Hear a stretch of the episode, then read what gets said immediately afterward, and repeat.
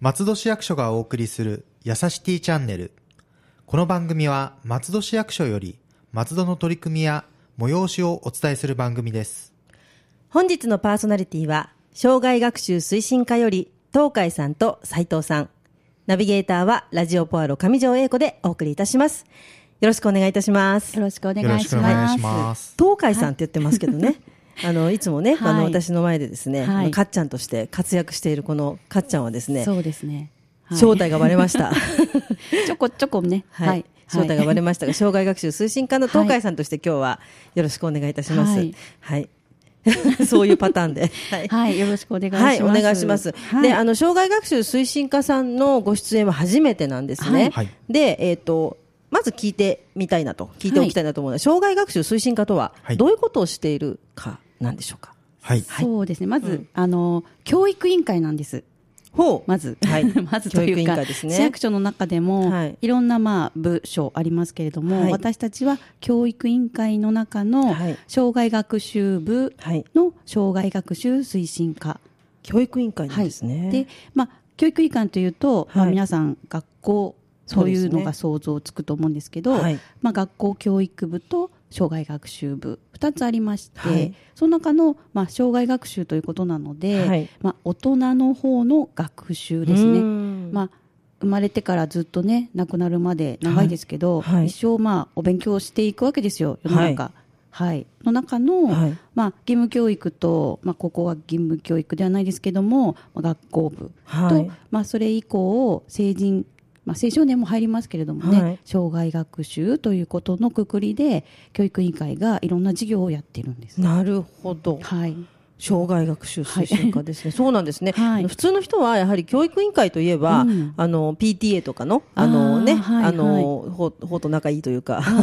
PTA もうちの課がね、関わってますね。はい。そうです。か。はい。そうだからあのいわゆる学校を卒業してしまうと、うん。もう関係ないような気がしてるんですけど、そうでもないんですね。そうでもないんですね。で、うちの課は特に、えっ、と、文化にも関わる文化祭とか、ね、書道展ね、はい。とか言って、はい。特に。いかがですか、ねその内容なんか斉藤さんにちょっと説明していただけたらと思うんですけど、はい。そうですね、あの先ほどお話のあったあの講座を企画したりっていうこともそうなんですけれども、はい。それ以外にあの社会教育関係団体と呼ばれるですね、はい。あの市民の方の、まあ、いわゆるサークルのような集まりの,、はい。あの方たちの活動を支援したりですとか、はい。先ほどお話のあった、えー書道展ですとか、はい。あの美術展の催し物をあの中心に行ったりという形で行っております。と、はい。そうなんですの文化祭ね。はい。各市民センターとかでもやってる文化祭も、うちの課がはい。一応、はい。よくポアロでもね、宣伝させてもらってます、はい。はいマジックショーとかそういった感じのとかね。あとフラダンスとか、はい。詩吟とかね、うん。皆さんやられてるうん。あれですよね。はい。そうなんですね。で、講座ね、いつもかっちゃんが講座、講座でこういうのっていうふうにおっしゃってて、で、まあ、あの、かっちゃんと会わなければ、まさかね、市でこういう講座をやっているなんて、私知る由もなかったんですけど、やはりいろいろ、いろいろな方の講演だったりとか、うん。すごいたくさんいろんな種類の催しをされてるんですよね。そうなんか講座っていうとカルチャーセンターとか、はい。なんか民間でやってるイメージもありますけれども、はい。まあ、教育という障害学習という部分の方の講座っていうのも松戸市は、えっと、一応基本は無料ですね。はい。そうですね。ね。はい、無料ですよね、うん。はい。そこがまた素晴らしいというね、うん。なので知ってるとすごくお得ないろいろな情報がうん。あるんですよね。はい、であのそこでねあの先日あの文化担当の皆さんからのはい。お知らせがあった、あのコンテンツ詐欺その事業はい、というのと同じくはい、そちらのそす障害学習推進課でもいろいろとはい、事業を行っているとはい。いうことで、はい、はい。今日はその宣伝にね、はい、はい。はい、来ました。はい。はい。ぜひお願いします。えー多分その文化観光課の方でも松戸市の総合戦略っていうのが、はい。えー、と27年の10月に、はい。えー戦略の方が人仕事創生法第10条に基づく市町村町人仕事創生総合戦略という名前で、基本目標が4つありまして、はい。まあ、その中の、まあ、ちょっと、えー1は子育て、教育、文化を軸とした市民ブランド作り、はい。2が高齢者がいつまでも元気に暮らせるまちづくり、はいで3が町が再生しにぎわいのあるまちづくり、はい。で私たちがその戦略の方の中で基本目標の4の中に経済が活性化し、はい。安心して働けるようになるまちづくりの中に、はい。えー、とクリエイティブに働くことができるスキルやマインドを身につけることができる、まあ、若者と女性が創造的に働くためのフはい。ューチャーセンターを構築し、まあ、離職率の高い若い世代や、はい。えー結婚出産を機に離職した女性などを対象として、はい。働くについて考え学び働き続けられる機会を提供することで質の高い雇用の場やはい。活動に実情に即した新しい働き方を作り出すということのはい。それをちょっとうちの事業として、うん。はい、フューチャーセンター、はい、フューチャーセンタすごいですね タイムマシンが出てくるのかな。ー。うーん。そういうわけではなく。ちょっとね、聞き慣れない名前なんですけど、ええはい。まあ、発祥というか、はい。始まりはね、斉藤さん。はい。そうですね。フューチャーセンターは、えーはい。ヨーロッパがあの発祥でして、ヨーロッパが。はい。で、あの設立があのまあ世界的にも今あの広がっている施設です。はい。で、このフューチャーセンターではですね、はい。あのまあ所属組織ですとか、はい。立場の異なるいろんな人たち、ええ。例えばあの省庁のスタッフもそうですけれども、はい。あの企業の人ですとか、はい。あるいはあのもう一般市民の方が集まりまして、はい。で普段あの従事している組織内ではあのなかなかあの解決のできないようなあの問題をですね、はい。あの横断的な対話を行ってあの意思を決定したりですとか、はい。あの理解を共有したりあのする場としてあの広くあの展開されている施設です。なるほど、ははいい。施設があってでその中でいろいろと行われるということでそれをフューチャーセッションと呼ぶとそうですね。いうことなんですね。なんはい。かいろんな、なんかいろんなこの仕事上、はい。こういうことを解決したいんだけど、どういうふうにこう考えたらいいかなって、多分一人とか、はい。同じ部とか課では、ちょっと解決できないようなことを、えーはい。ちょっと他の課からいろんな人を集めて、はい。これについてみんなで考えたいんだけどってちょっと投げかけて、はい。でその話し合いの手法とか、はい。い、ろんなこうセッションの仕方で、ええ。あの解決方法を導くっていうのを、はい。えーまあ、フューチャーセンターを使ってはい。話し合いをし進めていく問題解決をしていくっていううん。ことを、なるほど、まあ、行政ではあまりこういうことはやらないんですけど、ええ。まあ、うちが松戸市がはい。ちょっとやろうかなと、まあそうなね。企業ではねこの間見学に行った東京会場日動システムズが、はい。もういろんなことを取り組んではね、うん。いるんですけど、はい。なんかあまり行政的にはちょっとあまり今ないのでちょっと松戸がいろいろやってみようかなと。ええでね。その中で、はい。えっと女性と若者が、はい。えーえー創造的に働くためのフューチャーセンター構築事業ということで、はい。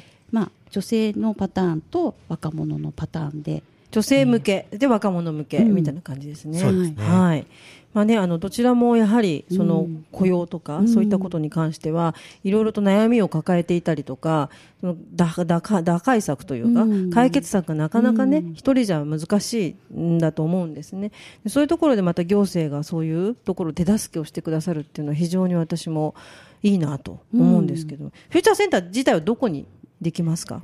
一応ですねどちらに？あのうちの課があるはい。文化ホールなんですけど、松戸市文化ホールですはい。ね。、文化ホールは皆さんご存知でしょうか、文化ホールですね、知ってますよ、はい。すぐ近くです。はい、伊勢丹の隣のはい。松戸ビルジングはい。4階になります。はい、はい、でそちらにそのフューチャーセンターというものが開設されるということですすね。はい。はい、具体的にどういった催しが今企画されてますか？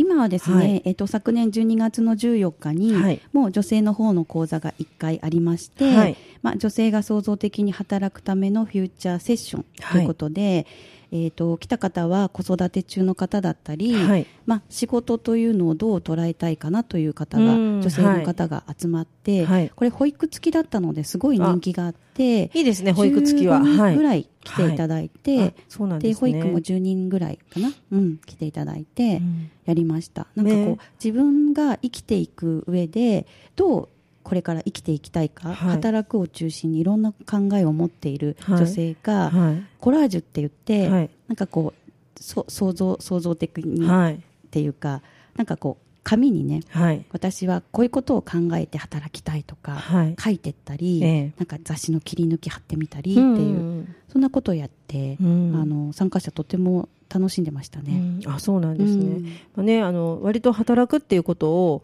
どうねあの具体的に伝えるかっていうのは自分の中でなかなかねあの描けない方が多いと思う、私もそうなんですけども、ただそうやって口にしてみたりとか、うん。いろんな方と話してみたりするとそこで広がって分かってくる、自分が納得するっていうね、そこすごくいい気づきの場じゃないかなと私もすごい思います、うん。えーではそれがまず第1回だったんですね、でまあ、2回目はまたはい。1月18日に、はい。まあえー、と市内の企業さんはいを来ていただいたり、まあ、子育て NPO の子育ての代表の方に来ていただいたり、はい。まあ、子育て中でシングルマザーになって今働いている方はい。のいろんな話を聞くという形で1月18日、はい。私らしい働き方を探るという会があります。はい、もうすぐですね。こちらまだ受け付けてますか、受け付けてますがちょっとまだもうちょっと20人ほどもう参加者があそうなんですね。じでゃあも大丈夫です。人気なはい。はい。はい。ご連絡いただければで近々なのがはい。若者の方で、若者、はい。あそうですね。はい。女性と若者ですよね、うん。で、はい、働くの未来を考える学ぶから働くという意味で、はい。えー、と市内の市内在住在在学の学生さん、大学生。はい。はい。学生さんに来ていただいて、はい。自分が、まあ、大学卒業した後どういうふうに働働き方はい。生き方と働き方、うん。あと松戸でもあの素晴らしい会社の方会社企業がありますので、はい。えー、と働いている先輩の方に来ていただいたり、はい。まあ、企業から来ていただいたり、えまあ、人人事部の意見から、はい。こういう人取りたいんだよーっていう話を聞いたりとか、あのいろんなビジョンが出てくると思うんですよ、はい。人生の、はい。なんかそういう話を聞くという会とあと、まあ、2回目が2月18日なんですけど、はい。えーまあ、ちょっと時間が長い10時から18時ですが、うん。実際の企業に行ったりとか、はい。いまあ、いろんなセッションしながら描いていくってい。う形でやりたいと思ってます。なるほどね。あの企業がやるっていうよりもうん。行政の目でうん。こういうのをまたやるっていうのはすごくいいと思うんですが斉藤さんはまああのこの若者に年が近いと思うので こういうのどうですかね？どうどう思われますか？やられてる側としてもええ。もし受けるとしても。はい、はい。あそうです。特にあの、まあ、なかなかあのどうしてもひ一人一人だですと、はい。あの自分で自分自身で悩みを抱え込んでしまったりええということもあると思うんですが、こういう場に出ることでですね、はい。非常に多分視野が広がると思うんですね、もちろんあの現役のその働いている方の話を聞けるっていうのももちろんですけれども、はい。あとは同じような立場にある人たちとあの知り合えるっていうのも非常にいいと思いますのでそうですね。ええぜなるほど。ひそれは参加していただきたいなと思っております。はい。ね、学校がね限られてるわけじゃないのでいろんな学校の学生さんが集まるということでね、はい。今まで自分の学内で考えていたこととまた違うことがね、聞こえたりするかもしれないということがありますよね。結局なんはい。か卒業して、はい、例えばいろんなもう売り手市場っていうの？なんていうの？あの、うん。いっぱいはい、あの企業の方からはい。来るじゃないですか、はい。あのそうですね。求人が、はい。で結局同じような条件だとお金が高い方とか、うん、どうしてもなんか自分としては本当はこれやりたかったんだけどやっぱりお金の、ね。まあそこはね。ね見ちゃうっていう人うんそういうが、感じになりますよね。うんただそうすると、うんやっぱり入った後に挫折したり辞めてしまったり、うん。ずっと働くにはどうしたらいいかっていうのを根本的に考えるっていう機会を、まあ、学校でも多分やってると思うんですけど、ええまあ、今ね就活の時期の学生さんであれば、もう近々に考えてもらいたい内容だと思うので、そうですね。はい。ねだからいいろいろね無気力だったりとかあんまり働かないとかねいろんなこと言われてたりしますけれども、うん。いつの時代も若者ってそういう何かねあの 形容詞がついちゃうものですよね、うん。なんでそこで自分が本当に何がやりたいのかっていうのが分かるきっかけってねあのいろいろと難しいと思うのでこういうとこ行ってね、あの目を覚ますというか開くというのも必要だし、で私がもし学生だったらちょっと多分行かないタイプな人間なんですけど、背中押してい行かせてもらいたい感じですね。ちょっとそこに行ってみてで自分がどう思うのかをその若い私に聞いてみたいなと思うような感じなんで、ぜひね、大学生の皆さんあの行ってみてください。はい行ってみるとまた変わるっていうのがね、うんうんいろいろと見方が変わると思いますんでね。じゃあぜひね、告知を、いつどうしたらいいのかの告知をお願いいたします。まず、1月23日土曜日ですね。はいはいえー13時から16時半ということで、こちら、えっ、と、お申し込みは？はい。はい。こちらはですね、えっ、と、はいまずはお電話でお申し込みの場合は、はいえー電話番号がですね、はいえー、047-367-7810のお電話までお願いいたします。はい。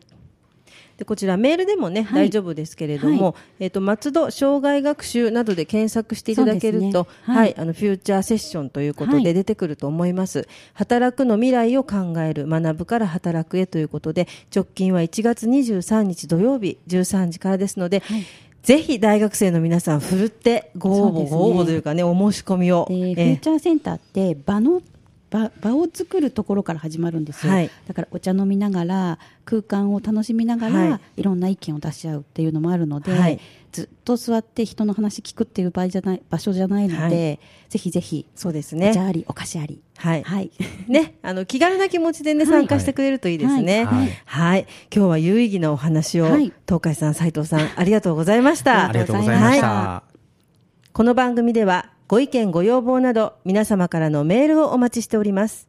メールアドレスは、やさしティアットマーク、fm 松戸ドットコムです。次回は文化担当からのお知らせをお送りします。それではまた次回の配信をお楽しみに。ラジオポアロ。